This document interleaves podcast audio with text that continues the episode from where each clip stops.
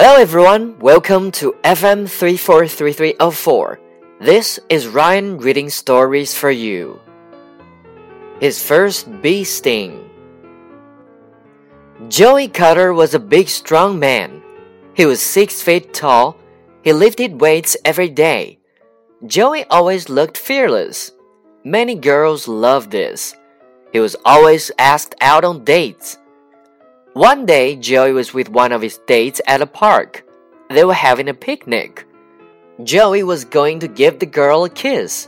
Suddenly, a bee landed on his nose. Joey yelled like a little girl.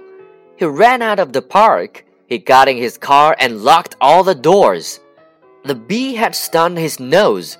He sat in his car crying. His date laughed.